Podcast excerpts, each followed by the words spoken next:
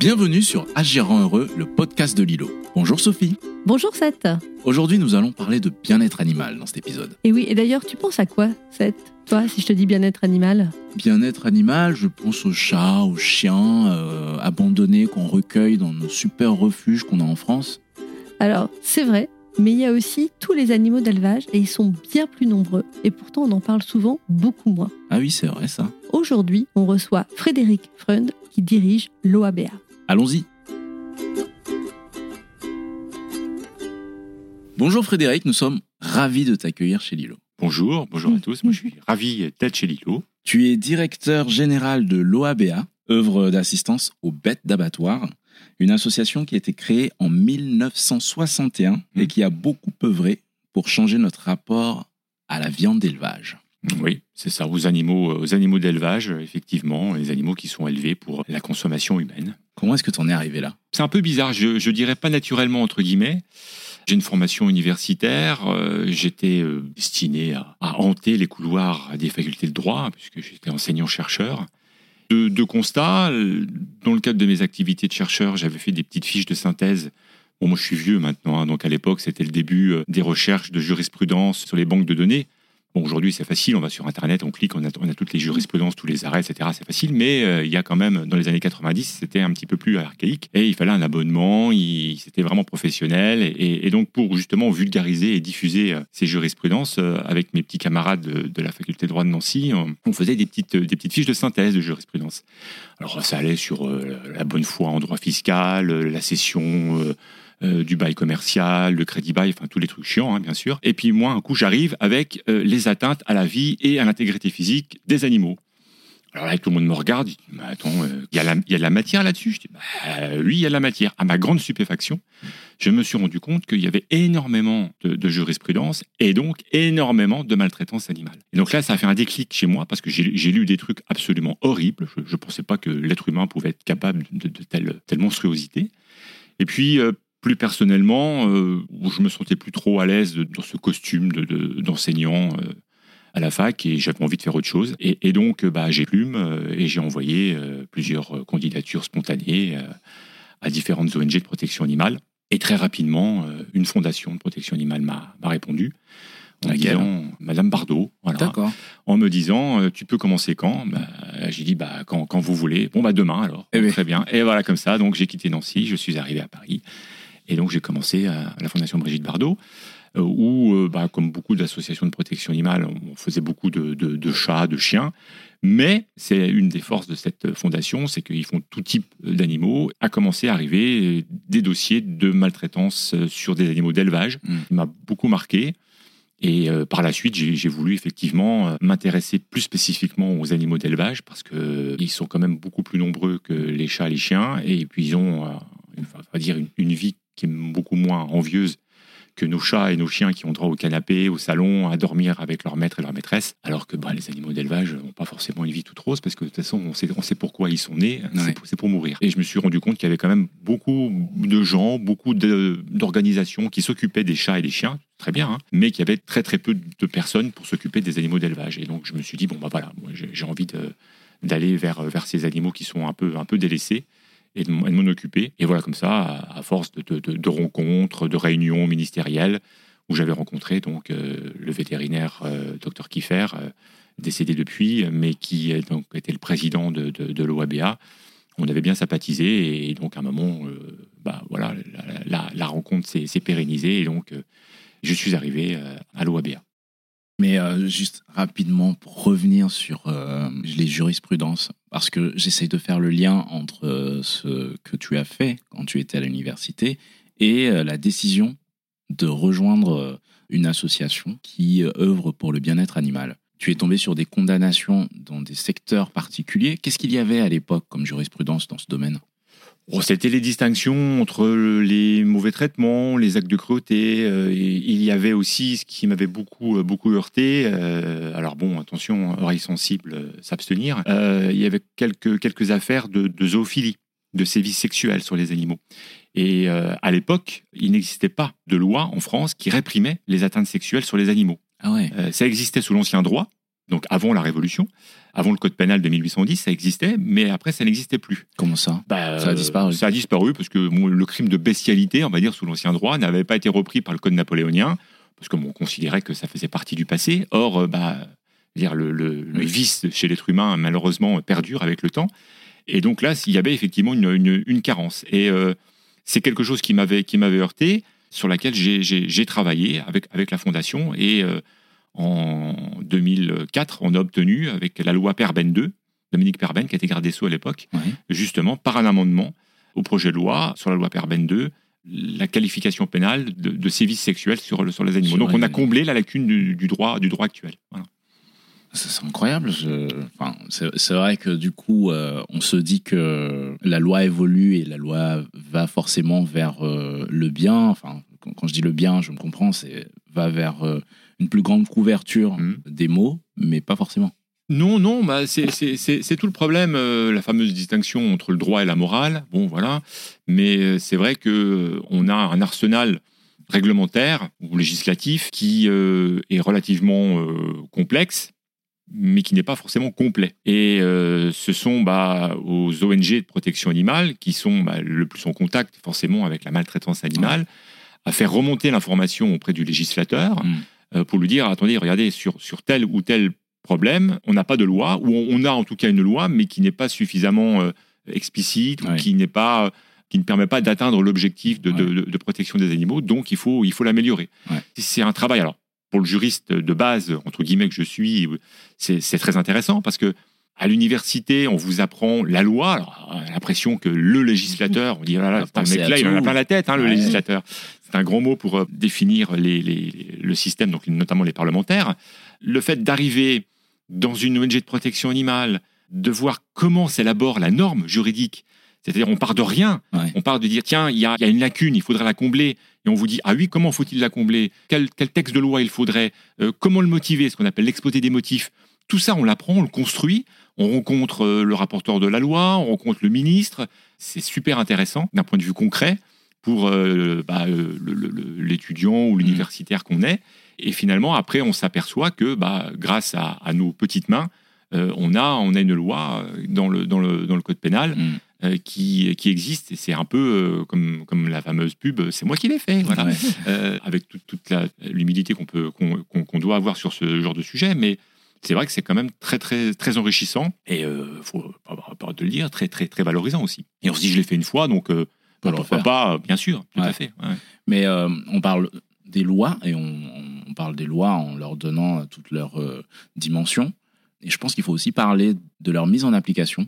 Parce que ce n'est pas parce qu'une loi est bien écrite qu'elle couvre tous les domaines que la Mhm. mise en application est simple. Mhm. Et est-ce que euh, aujourd'hui, avec euh, l'OABA, tu trouves que euh, les lois que vous contribuez à, écrire sont mises en application euh, comme il faut Bah, euh, j'aurais tendance à dire euh, non parce que le problème, le problème d'une loi, et pour qu'elle soit bien respectée, il faut qu'il y ait des contrôles. Or, on sait aujourd'hui que bah, ça pêche au, niveau, au niveau des contrôles. Ne serait-ce que pour prendre un exemple, les élevages. Les élevages en France, tous les ans, il y a 1% des élevages qui sont inspectés par les services de l'État. 1%, par an. 1%. 1% par an. Donc, si vous avez une carrière d'éleveur, on va dire, de 40 années, bah, vous avez grosso modo une- plus d'une chance sur deux de ne jamais être contrôlé pendant votre carrière. Bon, 1%, forcément, 40 ans, ça fait 40%. C'est vrai que le défaut de contrôle met à mal l'applicabilité de, de- de la loi et à supposer qu'il y ait effectivement des contrôles, qu'une personne se retrouve euh, hors des clous, Mm. elle peut être sanctionnée. Mais là aussi, euh, quand on regarde les sanctions, c'est souvent à la mode de dire que la justice est, est- est laxiste. De moins en moins quand même en matière de maltraitance animale, mais quand même, on a des magistrats qui euh, ont rarement, on va dire, notamment sur les animaux d'élevage, euh, ont rarement la main, la main lourde. Euh, c'est vrai que bien souvent, le chaton qui est projeté contre le mur ou le, le chien qui est brûlé à la cigarette fait généralement la une de l'actualité et on a des condamnations qui tombent assez régulièrement avec de la prison ferme. Mm. Sur les animaux d'élevage, c'est beaucoup plus rare. Cela dit, je ne suis pas euh, convaincu, et bon nombre de mes petits camarades de la protection animale également, que la peine, une peine d'amende ou une peine d'emprisonnement soit particulièrement adaptée pour ce genre de comportement déviant. Euh, il y a des peines complémentaires qui nous semblent beaucoup plus à même de réprimer les comportements passés et surtout d'éviter la réitération de, de l'infraction.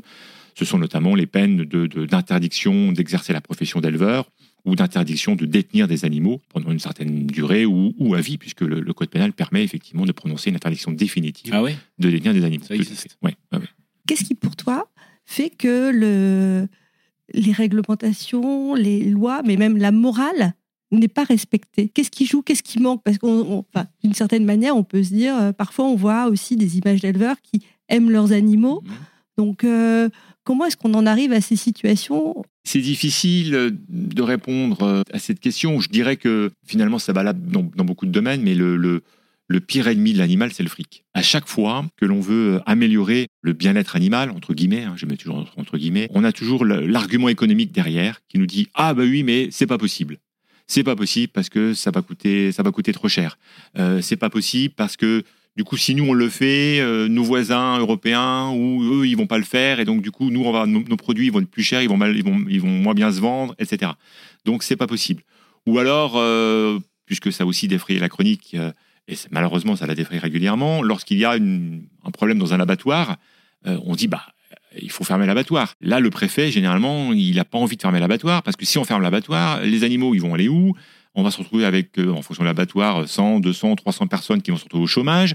Donc là aussi, il y a l'intérêt économique derrière. Donc finalement, on fait des lois, il y a des procédures, mais malheureusement, il n'y a pas la sanction euh, adéquate derrière, tout simplement parce que bah il y a l'intérêt économique qui, domine mmh. et qui, euh, qui pourrit tout. Donc je dirais un peu euh, négativement qu'on va se donner bonne conscience en faisant, en faisant une loi. C'est bon, voilà, il y a une émotion dans le public légitime. Mmh. Le politique, lui, bah, il fait son boulot. Il on va faire une loi, voilà. Mais la loi, elle existe, ok. Mais derrière, elle n'est pas appliquée ou elle est mal appliquée, justement parce qu'elle a des conséquences économiques qui ne sont pas acceptables pour les filières. Est-ce que c'est un manque de courage ou est-ce que c'est un trop plein d'empathie pour l'économie? Bonne, bonne, question. Empathie pour l'économie. C'est euh, une, bonne expression, ça. Ah, j'ai cherché loin. je dirais les deux, mon général. Il y a effectivement un manque de courage, euh, de courage politique sur, sur, sur bon nombre de sujets. On a aussi des politiques euh, girouettes. Quand vous avez le ministre de l'Agriculture qui reçoit les ONG de protection animale, il va vous dire que le bien-être animal, c'est quelque chose de très important, sur lequel il faut avancer. voilà. Et puis quelques jours après, dans un salon agricole, il a les professionnels en face de lui et puis il nous dit oh bien-être animal euh, oui bon euh, on va pas nous casser les oreilles les éleveurs ils font très bien leur métier on n'a pas la pas la peine de, faire des normes supplémentaires vous avez suffisamment de contraintes comme ça donc tout d'un coup le bien-être animal devient une contrainte donc euh, voilà, donc il y a effectivement un manque, un manque de courage politique. Le discours change en fonction de l'auditoire. Ça, c'est bien dommage. Il n'y a, pas, il y a, pas, il y a pas de cap qui est fixé. Et puis, effectivement, oui, on sait très bien que l'économie prend le pas sur bah, quasiment tous les domaines. Bon, on l'a bien vu euh, quand il y a eu le confinement, le mm. Covid, le quoi qu'il en coûte, c'était l'économie avant tout. Hein, voilà. Mm. Là, là, on a ouvert les vannes pour justement sauver l'économie. Donc euh, c'est vrai qu'on a face à nous euh, des lobbies très très puissants qui ont l'arme financière, économique avec eux. Et je dirais, mais nous, on a aussi avec nous un, un très très gros lobby, une arme encore plus puissante, ça s'appelle le consommateur. Encore faut-il, on en reparlera, mais encore faut-il que le consommateur soit bien informé pour justement faire les bons choix d'achat hmm. et qu'ils deviennent, comme le disent certains, un consommateur. Mmh. Consommateur. Si on en revient à l'OABA, est-ce que tu peux nous donner un peu l'historique de cette association, qui est, je pense, l'une des premières en France hein, à s'être euh, intéressée à, ce sujet, et nous parler de ces combats, de vos combats aujourd'hui? Oui, c'est vrai que à la fin des années 50, euh, Madame Gilardoni euh, est dans les rues de, Monton. Euh, elle entend crier, elle est avec sa fille, elle entend crier, elle se retourne et puis bon, on imagine la scène. Il y a voilà une un âne qui est en train de fuir. On imagine le type derrière en train de courir pour la rattraper. Qu'est-ce qui se passe? Et en fait, bah, le type a amené, amené l'âne à l'abattoir. Donc, hors de question pour Madame Gilardoni, elle rachète l'âne, voilà, qui finira sa vie tranquillement au pré. Bon, l'histoire aurait pu s'arrêter là. Hein. Sauf que euh, Madame Gilardoni est très curieuse. elle se dit, euh, j'ai comme bien voir ce qui se passe dans cet abattoir. Elle y va, elle est horrifiée. On est à la fin des années 50. Et les méthodes avec lesquelles on, abat les animaux sont particulièrement révoltantes. Donc euh, elle se renseigne, elle s'entoure de, scientifiques, de vétérinaires. Elle part en Grande-Bretagne. Et elle ramène en France les premiers pistolets d'abattage pour les distribuer aux abattoirs de la Villette, pour justement insensibiliser les animaux préalablement à leur, euh, à leur saignée. Et puis elle lance, une grande pétition. Alors aujourd'hui, les pétitions, il y en a 75 par jour. Mais à l'époque, la, pétition, c'est quand même quelque chose d'assez extraordinaire avec euh, les journaux, euh, notamment euh, Le Figaro, des personnalités de l'époque très en vue comme Edith Piaf, Marguerite Yourcenar, qui, signent cette pétition. Le mouvement prend et elle se dit je peux pas il faut que je structure tout ça donc elle crée l'association en 1961 elle obtient en 1964 du ministre de l'Agriculture de l'époque, M. Pisani, le décret qui impose d'insensibiliser, donc d'étourdir les animaux avant de les, de les saigner. Et elle obtient la reconnaissance d'utilité publique de l'OABA en, 1965. Et par la suite, elle continue effectivement son combat pour, euh, entre guillemets, humaniser, comme elle dit, l'abattage, pour faire en sorte que les animaux qui sont abattus le soient dans des conditions euh, acceptables, euh, avec un moins, une, moindre souffrance. Et donc, euh, elle a une équipe de, délégués enquêteurs qui, parcourent les abattoirs de France et de Navarre pour s'assurer que bah, les règles de protection animale sont, correctement appliquées dans les, abattoirs. Donc ça, c'est la mission historique de l'OABA, hein, c'est-à-dire euh, visiter les abattoirs, discuter avec les professionnels pour faire en sorte que les, choses s'améliorent. Et puis, au fil, des ans, d'autres missions se sont développées. Euh, notamment euh, la, récupération d'animaux délaissés par, euh, par leurs détenteurs, pour des raisons diverses et variées. Mais effectivement, on voit régulièrement à la une de la presse un éleveur qui s'est fait retirer ses animaux parce qu'il y avait des cadavres, les, animaux étaient maigres, étaient privés de, privés de soins, privés de nourriture. on a aussi développé ces dernières années à destination des consommateurs une information sur les méthodes d'élevage, de transport et d'abattage.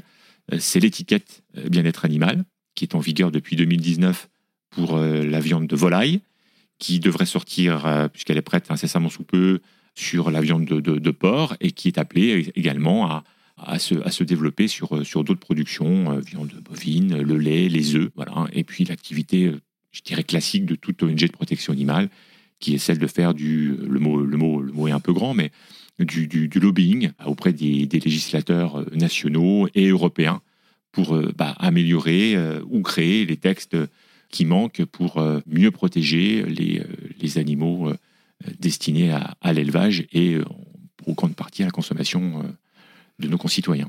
Et le contact que vous avez avec les professions de l'abattage et, de l'élevage, il est toujours aussi stressé? Vous avez d'autres contacts un peu plus pédagogiques? Disons qu'on a, on a des contacts qui sont toujours un petit peu, un petit peu tendus, forcément, parce que eux tirent dans un sens et nous dans l'autre. Bon, il y a quelques points quand même sur lesquels on arrive, on arrive à s'accorder. Euh, au milieu, il y a le ministère de l'Agriculture, euh, voilà, qui essaye de donner des, billes aux uns et des billes aux autres. Donc, non plus, ils n'ont pas non plus une, une position très, très, euh, très évidente. Mais c'est vrai qu'il y a quelques dossiers sur lesquels on arrive quand même à, à, les, à les, faire évoluer et, eux aussi ont des arguments que nous pouvons, nous pouvons entendre. Vous savez, c'est, c'est facile, le, yaka faucon. On dit toujours, ah bah oui, mais les ONG, euh, on nous appelle, on dit, ah, vous avez qu'à faire ci, vous avez qu'à faire ça. Euh, ouais, c'est facile, on peut tous dire yaka faucon, mais quand effectivement, on se dit, bon, bah, on va y aller, et qu'on ouvre le dossier, bon, on s'aperçoit que c'est pas si évident que ça. Euh, il y a quand même toute une machine derrière à, mettre, en, mettre en route, à convaincre, modifier une loi ou un règlement, hein, un décret, un arrêté. Euh, ça nécessite quand même des compétences euh, techniques, euh, bon, juridiques minimales, mais aussi effectivement en matière de connaissance de, l'animal. Et à chaque fois, on va nous dire, bah oui, mais vous voulez faire telle ou telle chose, comment vous pouvez le justifier? Il faut qu'il y ait un fondement scientifique derrière. Et donc c'est pour ça qu'il nous faut là aussi l'appui de la communauté scientifique, vétérinaire, les éthologues, qui, qui démontrent qu'effectivement, ce qu'on demande, c'est pas c'est pas quelque chose qui va satisfaire les desiderata de de telle ONG ou de telle personne de l'association. Hmm. Euh, il y a forcément derrière un fondement, un fondement juridique. Vous travaillez avec des milieux scientifiques, euh, là tu viens de mentionner les éthologues. Est-ce que c'est de notoriété publique aujourd'hui que le comportementalisme est complètement abandonné dans les lois? On considère les êtres vivants tous égaux et il faut œuvrer pour qu'ils vivent euh, dignement c'est plus compliqué que ça parce que autant sur, euh, sur l'animal de compagnie, euh, on est tous d'accord pour dire que effectivement euh, les chats et les chiens doivent vivre sans, sans, sans souffrir, etc. Mm. Sur, sur des animaux dits de consommation, on a toujours l'argument, je vais être un peu cash, mais bon, arrêtez de nous emmerder, mm. ils vont finir en steak ou en gigot, donc c'est pas la peine de, passer trop de temps là-dessus. Sauf que Euh, de plus en plus, maintenant, on a les éleveurs aussi qui montent au créneau. Euh, on a des éleveurs qui disent attendez, euh, moi, euh, les animaux, je les élève pendant plusieurs mois, voire Mm. plusieurs années. On est contrôlé, pas toujours, mais en tout cas, il y a des, il y a des 1%. normes. On essaie de Mm. respecter les, les- les- les normes pour, pour bien Mm. faire. Euh, surveiller que les animaux, bah, de toute façon, c'est le- c'est le but de l'éleveur. Je veux dire, si tu élèves un animal et qu'à la fin, il fait euh, le, le bovin, il fait 400 kilos alors qu'il doit en faire une tonne, ça va pas, ça va pas aller. hein. Donc, tout est fait pour que l'animal, effectivement, euh, bah, du coup, profite au mieux pour que bah, ça puisse euh, rapporter le plus possible, bien évidemment. hein. C'est- évident. Et du coup, on a des éleveurs qui nous disent, nous, on fait correctement notre métier, mais il faut que toute la chaîne aussi fasse correctement son métier, parce que si le, si le transport se passe mal, tout notre travail de X mois, de X années va être détruit pendant le transport, Mm. ou il faut aussi que les abatteurs fassent correctement leur travail, parce que un animal qui est stressé à l'abattoir parce qu'il est mal abattu, euh, la viande, elle peut être bah, impropre à la consommation, il peut y avoir une saisie totale ou une Mm. saisie partielle, et donc là aussi, c'est une perte pour l'éleveur. Donc Ouais. il faut que toute la chaîne se responsabilise, et finalement, on s'aperçoit que le bien-être animal, euh, entre guillemets, hein, euh, c'est, je dis, je dis entre guillemets, parce que quand on dit bien-être animal et abattoir, Oui, hein, hein, il y a un- problème. Un. Mais on, on va dire le bien-être animal en élevage, euh, c'est pas une contrainte, c'est plutôt une plus-value. Mais encore faut-il pour qu'il y ait une plus-value que toute la, ce qu'on appelle tout le tout l'aval euh, suive également les réglementations qui sont faites pour réduire au minimum les souffrances euh, les souffrances animales. Donc euh, il y a quand même de plus en plus maintenant avec une on va dire une demande sociétale de plus en plus importante, euh, une responsabilisation de tous les acteurs de la filière qui, il y a quelques années, euh, considéraient effectivement le bien-être animal comme euh, une lubie de, de quelques, de quelques ONG ou de quelques personnalités, mais aujourd'hui, ils ont bien compris qu'ils avaient tout à, à gagner, effectivement, de donner un peu plus d'espace à, leurs- à leurs animaux, euh, de mieux les traiter, de les transporter euh, avec euh, toute, toute précaution, et puis les abattre sans les frapper pour les faire, les faire avancer. Mm. Voilà. Quels sont les points de friction que vous constatez qui perdurent? On en parlait, c'est c'est, c'est l'économie, c'est le, c'est le, c'est le, c'est le coût de revient. Mm. Euh, on nous dit, euh, nous, on veut bien euh, réduire les densités en élevage, on veut bien réduire les cadences euh, en, abattoir, on veut bien mettre moins d'animaux dans les, dans, les, dans les camions, mais forcément, ça va coûter plus cher. Mm. Donc, du coup, qui paye? Si c'est le consommateur, très bien.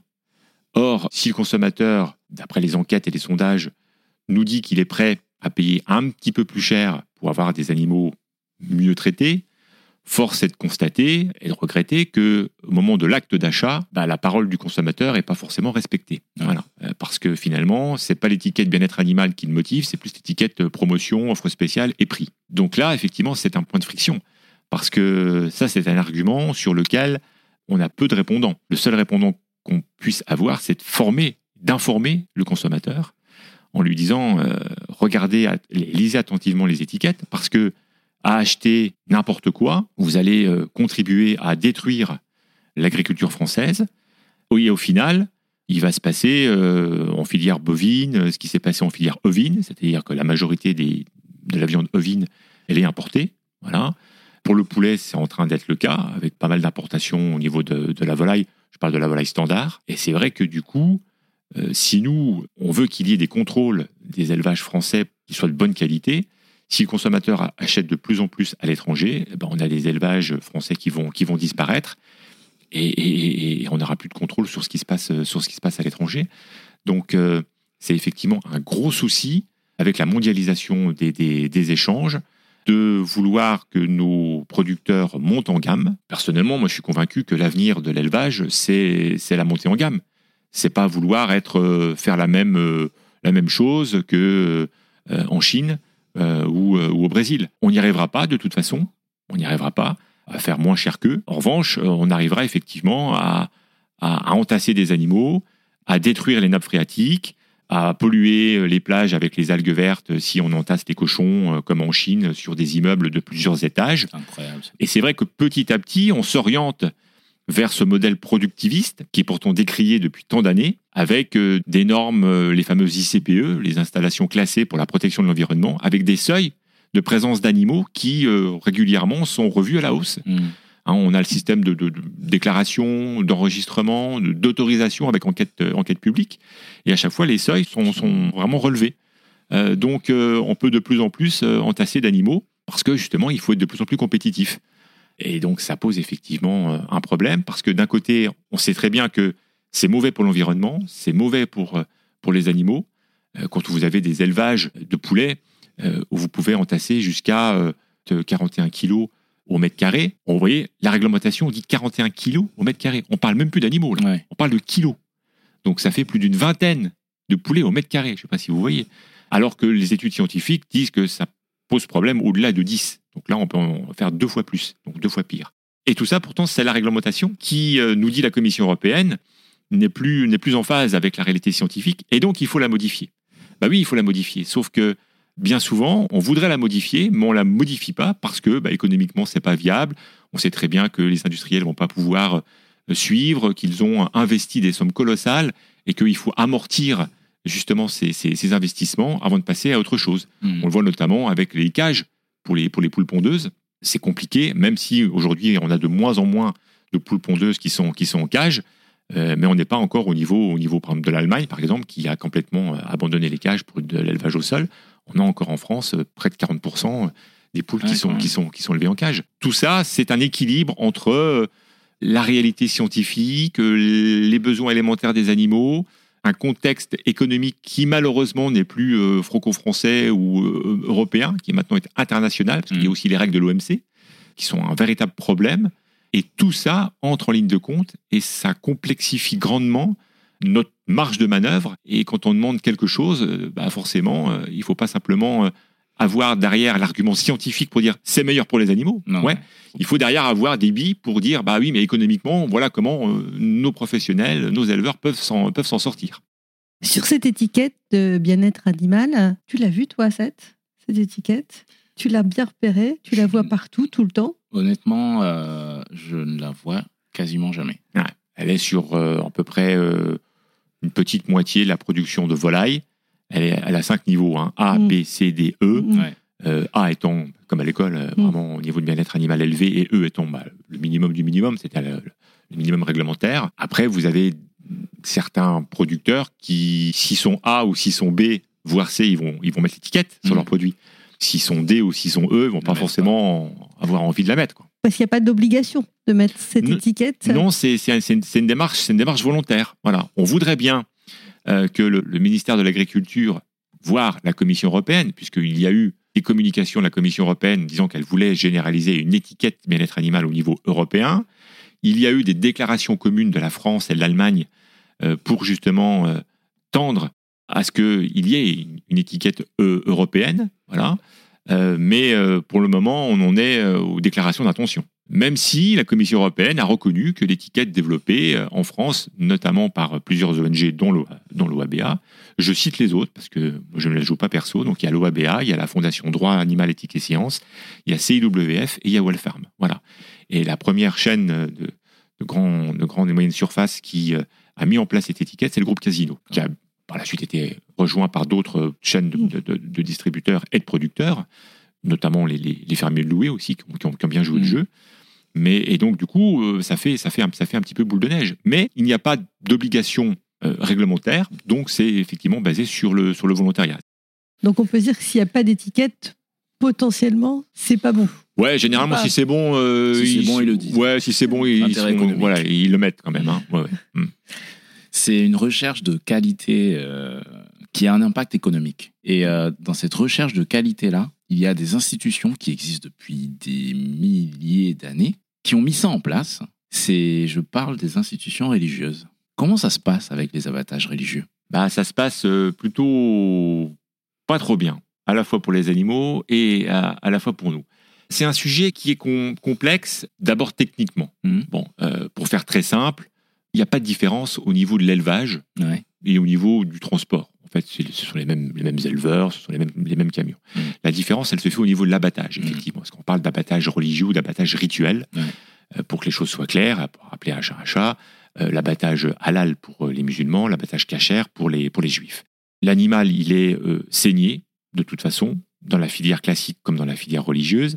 La seule différence, c'est que en halal et en cachère, l'animal, comme je le disais, il n'est pas insensibilisé, il n'est pas étourdi. C'est-à-dire, en fait, il est égorgé conscient. Et euh, ça nous pose problème, nous, ONG de protection animale, parce que bah, cet animal qui est égorgé conscient va mettre plusieurs minutes en ce qui concerne les bovins, plusieurs dizaines de secondes en ce qui concerne les, les ovins, caprins et les volailles, à, à mourir. Ouais. Et à mourir en pleine, en pleine conscience. hein. C'est comme si on vous tranchait la gorge, euh, Mm. vous vous voyez mourir. Bon. Donc, le problème, le problème, c'est pas le halal ou le kasher. Non. D'ailleurs, chacun a le droit de faire un rite, ça, c'est pas un souci.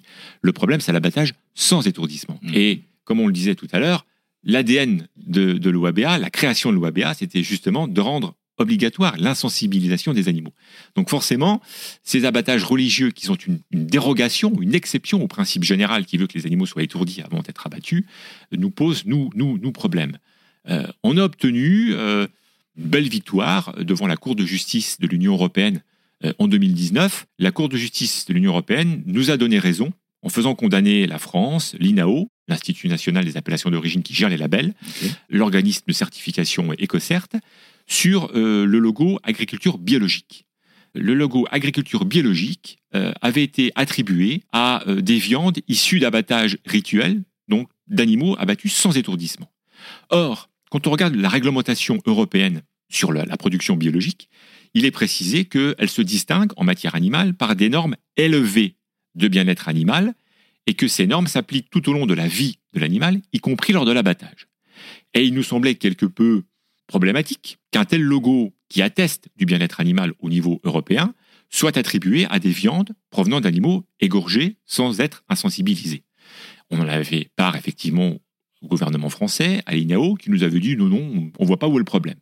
Donc on, nous avons fait un contentieux et effectivement, comme c'est une réglementation européenne, Mm. c'est la Cour de justice de l'Union européenne à Luxembourg qui a tranché et qui, effectivement, nous a donné raison en considérant que, au nom du bien-être animal, le logo agriculture biologique, qui atteste de normes élevées en matière de bien-être animal, ne pouvait plus être attribué à des viandes issues d'abattage sans étourdissement. Donc voilà que pourquoi, depuis 2019, il ne peut plus y avoir de halal ou de cachère bio. Bio. Voilà. Preuve que, effectivement, ça cause des souffrances plus importantes chez un animal qui est abattu sans étourdissement qu'un un animal qui est abattu avec étourdissement. Mais les discussions se focalisent toujours parce que le problème n'est plus technique, le problème il est devenu politique.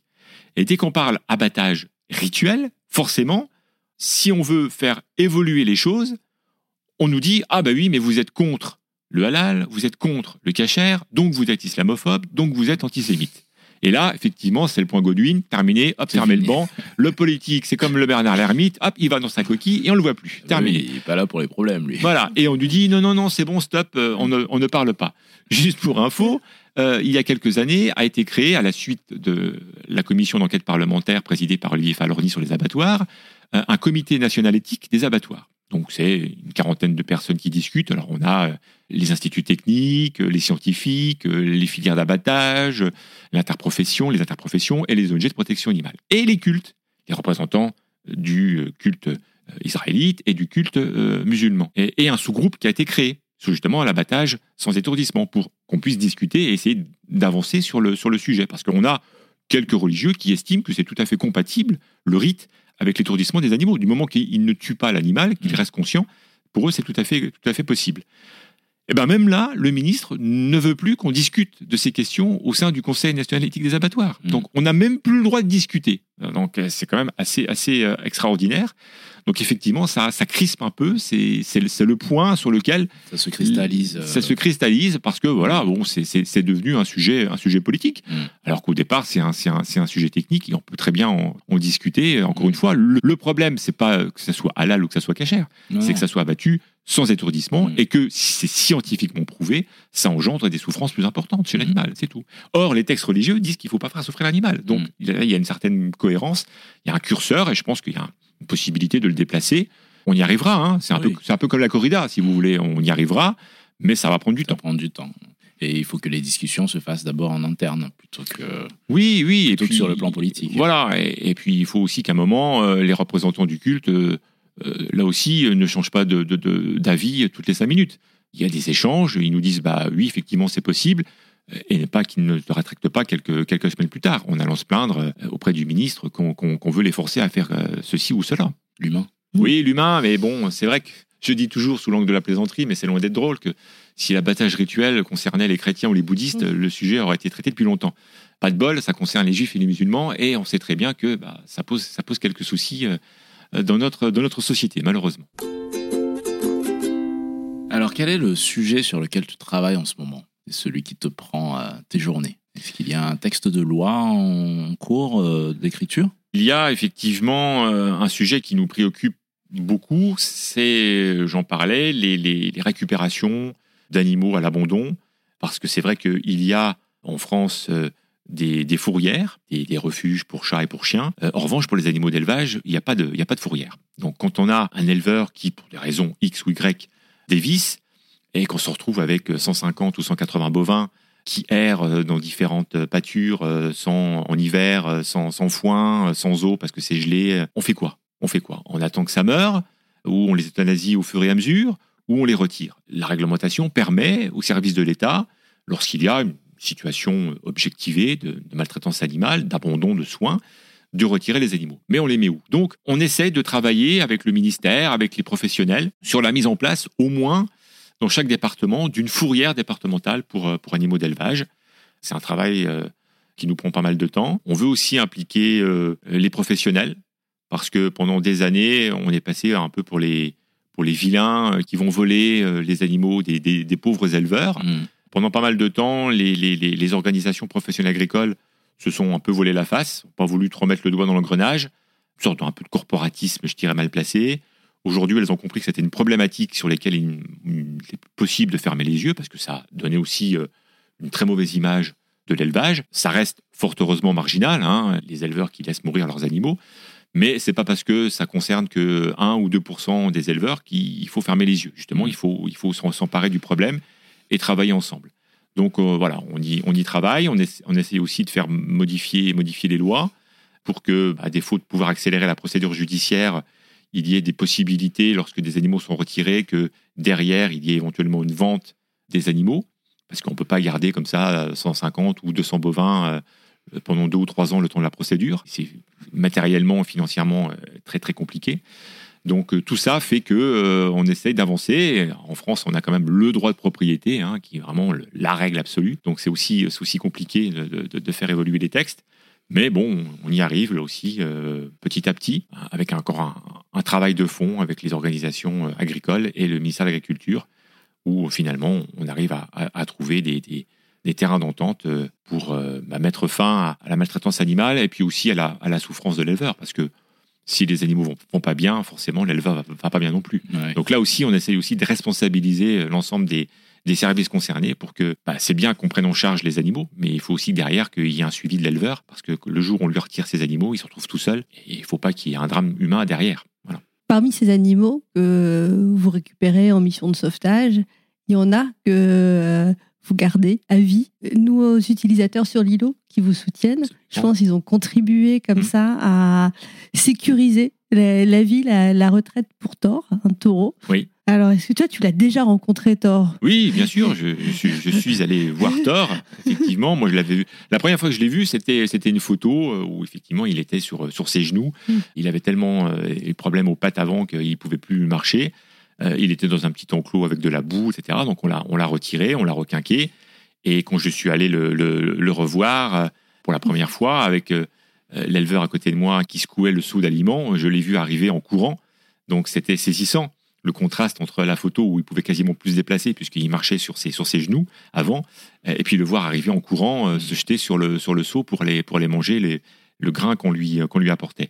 Et effectivement, les gouttes d'eau euh, de l'îlot ont permis de payer euh, la retraite bien méritée de, de, de Thor, qui euh, maintenant a trouvé aussi une, une copine, ouais, qui s'entend très bien. Et c'est vrai que c'est- toujours très satisfaisant pour nous euh, d'aller voir nos, nos- nos animaux au sein des, des troupeaux du bonheur. Effectivement, je disais, quand on récupère comme ça des effectifs très très importants, il est matériellement, financièrement impossible de tous les garder. On aimerait bien, hein, mais il faut pas non plus voler la face. C'est pas possible. Mais en tout cas, voilà, des animaux qui euh, ont eu une histoire euh, difficile, douloureuse, ce qu'on appelle entre guillemets les, les non-valeurs économiques, c'est-à-dire Mhm. les animaux qui, qui, qui valent rien parce qu'ils sont blessés ou parce qu'ils sont âgés. Bah, on, les, on les garde et ils ont une retraite euh, heureuse dans les, dans les différentes fermes conventionnées par, euh, par l'OABA, où on a toujours plaisir à aller, aller les voir et à, à les- à les photographier Mm. euh, pour faire, entre autres, notre, nos calendriers euh, annuels.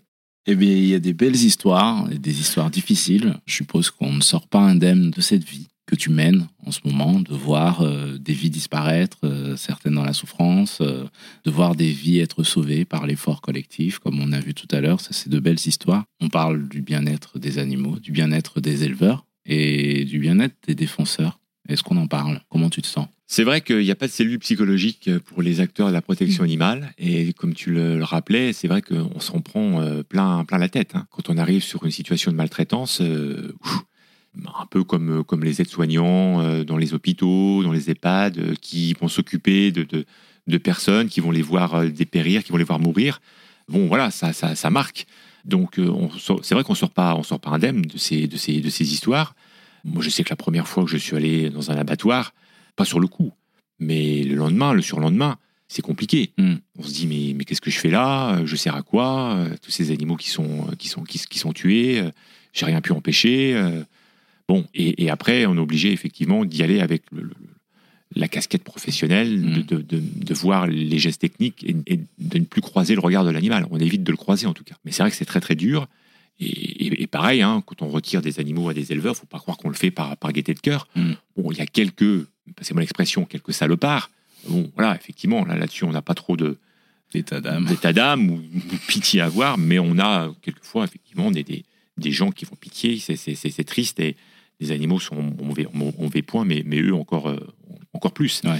Et c'est vrai que on n'a pas de, de- de cellules de soutien psychologique. Le soutien qui nous est apporté, bah, il nous est apporté par nos adhérents, par nos sympathisants. Quand on voit qu'une histoire euh, sur Twitter, sur Facebook, euh, on a oui bravo, super, merci, Mm. on vous soutient. euh, On a des messages d'encouragement. C'est vrai que ça, fait- ça fait plaisir quand on va voir les animaux qui, comme je disais Mm. pour Thor, euh, courent quelques mois après son sauvetage. Ça, ça, ça donne du réconfort. Ouais. Et, et c'est vrai qu'on est quand même dans un- une problématique extrêmement violente. On a beaucoup, beaucoup, beaucoup de sollicitations. On se fait beaucoup, beaucoup, beaucoup engueuler parce que ça va pas assez vite. Mhm. C'est pas toujours notre fête, malheureusement. En revanche, on a très peu de merci, très peu de remerciements. Alors, on ne fait Mhm. pas ce métier pour qu'on nous dise merci à un bout de temps, mais un merci ou un bravo de temps en temps, c'est assez réconfortant. Et on se dit bon bah finalement, voilà, j'ai- apporté ma, ma pierre à l'édifice j'ai permis à, effectivement à ce que cette, cette histoire se finisse, se finisse bien. Mais c'est aussi une grande chaîne de solidarité. Quand euh, il y a un animal qui est, qui est sauvé, nous, on est là pour faire en sorte qu'on puisse le, le- le- le- le sauver. On conduit la voiture, je dirais. Ouais. L'association, c'est la voiture. Nous, on est au volant. Mais on a aussi tous nos sympathisants, tous nos adhérents qui, qui mettent l'essence, euh, qui Mm. mettent le carburant dans la voiture. Sinon, Mm. sans eux, on peut pas, on peut pas avancer. Et puis, on a aussi euh, les services de l'État qui sont là pour euh, appuyer sur euh, les boutons, euh, feu vert, euh, priorité à droite, pour que la, la voiture puisse, puisse avancer sans, sans encombre. Donc c'est- toute une chaîne. On n'est pas seul et on, est, on essaie d'avancer tous ensemble, main dans la main. C'est pas toujours évident. On n'avance pas toujours aussi vite qu'on le voudrait. Mais bon, l'essentiel, c'est de- c'est d'avancer. Donc, euh, je pense que ces dernières années, sur beaucoup de sujets, on a quand même avancé. Petitement, mais on a avancé. mais ça avance. Ça, c'est l'envers du décor. Tu l'as dit, euh, l'autre face de la pièce, c'est euh, quand même la consommation. Mhm. C'est euh, les consommateurs, les consommateurs. Mhm. Et aujourd'hui, il y a un vrai sujet parce que la vie est chère, parce que euh, bon nombre de foyers ont du mal à consommer euh, comme ils le voudraient. Beaucoup essayent de consommer mieux, de choisir de la viande de qualité, mais ça coûte très cher. Et tout porte à croire que ça va devenir de plus en plus cher si on va dans la bonne direction. Est-ce que c'est possible aujourd'hui, à ton avis, de bien manger et de manger euh, correctement, de consommer, euh, si on veut consommer de la viande, euh, de consommer de la viande de qualité Est-ce qu'il y a des bons plans en fait, en vrai?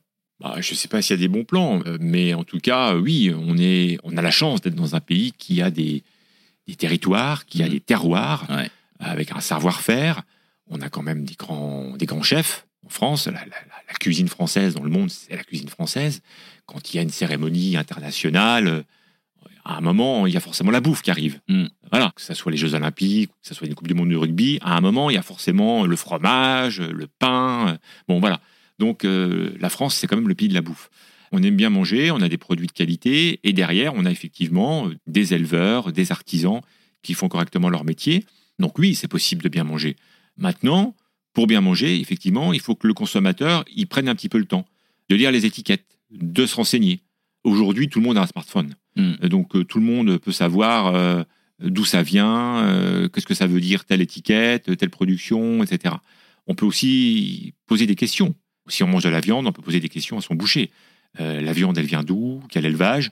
Généralement, vous avez probablement, pour ceux qui fréquentent les boucheries, quelquefois, vous avez le boucher qui met l'étiquette de la vache ou du bœuf. Euh, donc, on, peut, on peut remonter l'éleveur. On peut, Mhm. voilà. Donc, c'est possible, effectivement, de, de- de bien manger. Simplement, bien manger, ça veut dire quoi? Ça veut dire être en bonne santé. Est-ce qu'il est nécessaire de manger de la viande matin, midi et soir? Je ne le pense pas. Les nutritionnistes disent je ne le pense pas. Il y a des rapports scientifiques qui nous disent que c'est pas forcément très bon pour la santé de manger la viande rouge tout le temps ou la charcuterie tout le temps. Il est possible du coup d'en manger moins, ce qui est meilleur pour la santé, et du coup d'en manger moins, de manger mieux, c'est-à-dire de payer le prix pour acheter effectivement de la viande, si possible française, qui n'a pas fait euh, 3000 km pour arriver euh, dans notre assiette. Quand vous regardez une étiquette sur de la viande, vous voyez pays de naissance, pays d'élevage, pays d'abattage. Mm. Euh, si c'est France, c'est bon, tout est en France. Si vous voyez que le veau, il est né en Irlande, qu'il a été élevé en- aux Pays-Bas, et puis qu'il a été abattu en Italie, vous voyez que bah, l'animal, il a quand même pas mal circulé. Euh, le bilan carbone, il n'est pas terrible non plus. Donc là aussi, euh, c'est bien beau de, de, de prendre des douches euh, un peu plus rapidement, mais si c'est pour une, faire n'importe quoi dans ses actes d'achat, Mm. c'est pas bon non plus. Moi, je prends toujours l'exemple de, de mes, de mes grands-parents. On a tous des grands-parents, euh, dans les années euh, après la guerre, hein, 50, 60, ils mangeaient pas de la viande tous les jours. Ils mangeaient pas de la viande tous les jours. Et moi, je me souviens, ma grand-mère, elle, elle, elle apportait toujours le, le plat de légumes avant le plat de viande, pour justement Mhm. qu'on soit rassasié et qu'on mange moins de viande. Et avec le reste de la viande, on faisait un chip parmentier ou on mangeait de la viande froide. Et du coup, euh, le gigot ou le roast beef, il faisait quasiment la semaine. Voilà. Ils s'en ils s'en portaient pas plus mal. Aujourd'hui, c'est vrai qu'on a euh, malheureusement l'habitude de manger de la viande à tout bout de champ. Euh, à midi, on va se faire un sandwich. Allez hop, ça va être un sandwich, ça va être- ça va être une merguez, ça va être un jambon beurre, etc. En plus, le jambon, bien souvent, euh, quand vous regardez la tranche de jambon, ça donne pas trop envie. quoi. C'est un truc tout rose. euh, Ouais. Comme disait Jean-Pierre Jean-Pierre Coff, pour ceux qui l'ont connu, c'est de la merde. Voilà, c'est assez polyphosphaté, ça pisse la flotte et tout. Bon, bref. Donc, il y a du colorant, il y a de la flotte. euh, C'est vraiment pas bon. quoi. Ouais. Donc, il vaut peut-être mieux en manger un, un petit peu moins, mais au moins que ça a du goût. Donc, euh, ouais, je pense que le consommateur, aujourd'hui, il a la possibilité de se renseigner, de s'informer, de consommer moins, mais de consommer mieux, et de s'en porter pas plus mal. Et ça sera bon pour la planète, et ça sera bon pour sa santé. Donc, finalement, euh, et ça sera bon aussi pour euh, euh, nos éleveurs, qui, du coup, euh, seront euh, incités à faire, euh, à faire de la qualité et à pas entasser des animaux pour essayer de s'aligner sur le, le- le plus bas prix. De toute façon, on n'y arrivera pas, on sera jamais compétitif. Jamais. Très bien. Le bon plan, c'est de se renseigner.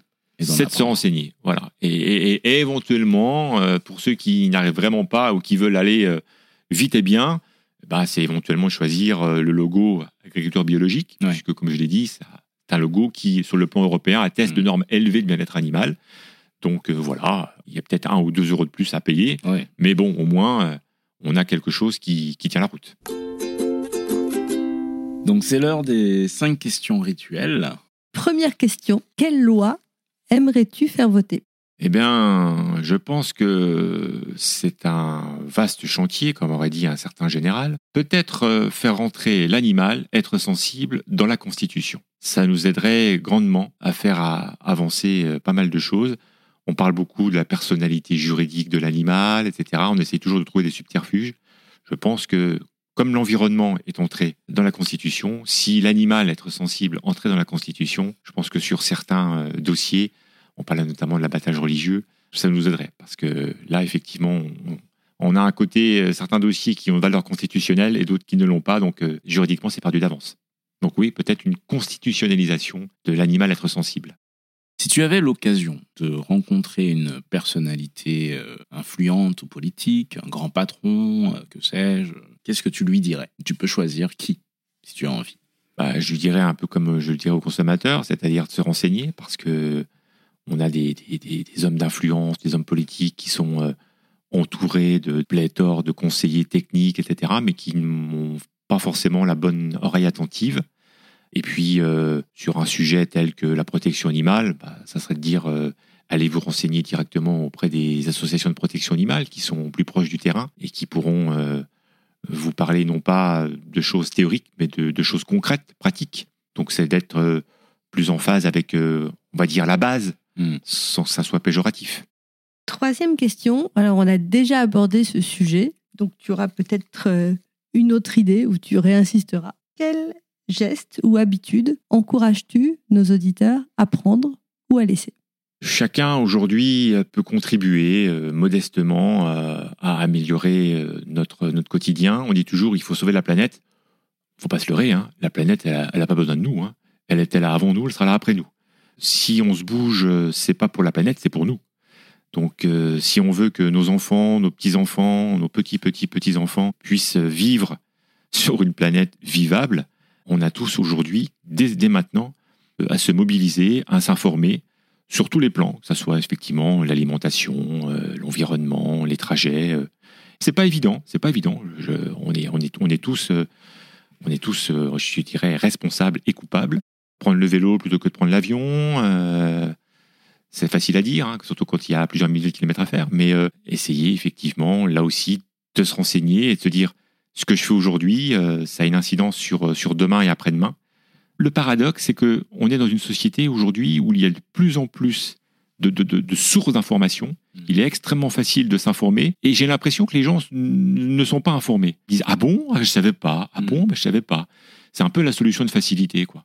Donc euh, voilà, c'est il faut que les, les, auditeurs, les contributeurs de l'îlot, euh, mais qui sont déjà de toute façon, s'ils sont chez Lilo, c'est qu'ils font, ils font déjà un geste pour, euh, pour, pour la planète. Mais justement, si on fait un geste, c'est bien, ils vont faire un deuxième, et puis jamais 203. Donc allons-y, vous êtes sur le bon chemin. Quel est le moment de ta vie où tu as le plus appris? En gros, ta plus belle leçon Je dirais, ça va faire marrer beaucoup de gens, un jour, dans un pré, au milieu des vaches. Ça permet de, de se dire qu'on n'est pas grand-chose, ouais et qu'il faut faire attention à, ce qui, ce qui nous entoure. Et j'ai essayé de me dire, voilà, les vaches, elles, euh, elles se posent pas de questions, elles sont là, elles sont heureuses. Je parlais des vaches, j'étais dans le troupeau du bonheur. Donc c'est vrai que, bon, parce qu'une vache euh, lambda, elle à l'instant T, elle est peut-être heureuse, mais elle n'a pas une fin de vie heureuse. Mais moi, je savais qu'elles, elles auraient une fin de vie heureuse. Et je me disais, voilà, elles sont là, elles mangent, elles ne se, posent pas trop de questions. Et j'ai beaucoup appris parce que je me suis dit que finalement, nous, on se posait beaucoup trop de questions et qu'il y a un moment, il fallait arrêter de s'en poser et, et, quand on a envie de faire quelque chose, de le faire. Et j'ai eu cette phrase euh, qui, du coup, maintenant, c'est un peu ma devise. J'ai dit, de toute façon, si tu fais quelque chose, t'es critiqué. Si tu fais rien, t'es critiqué. Donc, euh, quitte à être critiqué, bah, fais quelque chose. voilà. J'aime beaucoup. Alors, on va pas se poser trop de questions. Ce fait là, c'est la dernière. Voilà, parfait. tu parlais de protéger la planète, mais en fait, de protéger notre avenir à nous. Euh, humain sur, sur cette planète.